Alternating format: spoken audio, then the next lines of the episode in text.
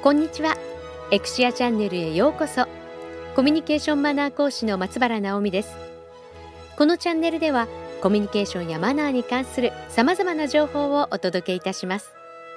さて今回のテーマは身だしなみの基準って何？です。企業研修にお邪魔すると非常に多い身だしなみのお悩み。細かく規定しても規定しきれず注意をしてもなかなか改善しないとおっしゃいます。特にクールビズやウォームビズカジュアルビズなどが推奨されるようになったことやグローバル化によって細かな規定が決めにくくなったことも背景の一つと言えるでしょう。私が企業研修で伺うお悩みワースト3は1香水やタバコなどの匂い。2服装の乱れ。3ヘアカラーやスタイル。この他にも女性はメイクやネイル。男性はヒゲについてもご相談が多くあります。そしてなかなか改善されない原因は規定が曖昧で注意しにくい。性別が違って注意しにくい。注意をしても効かないという3つがよく伺う理由です。ではここで身だしなみの意味を再確認してみましょう。服装などを表す言葉には身だしなみとおしゃれという言葉がありますね。この2つは評価する人が異なります。さてそれぞれ誰が評価するのでしょうか。正解は身だしなみは他者評価おしゃれは自己評価です。つまり他者から見て気になるならそれは身だしなみから外れているということなんです。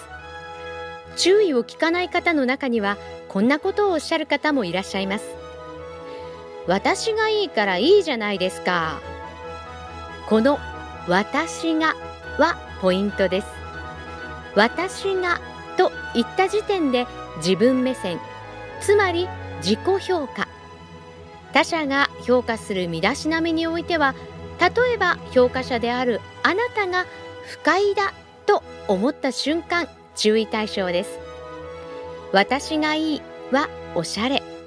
社内社外どなたから見ても配慮された見た目が身だしなみ。そう指導しましょう。エクシアチャンネルではコミュニケーションマナーの豆知識をどんどんお届けします。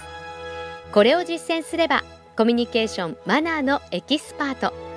YouTube 動画サイトでもマナーやコミュニケーション話し方などのコツを分かりやすくご紹介しておりますので合わせてご覧ください。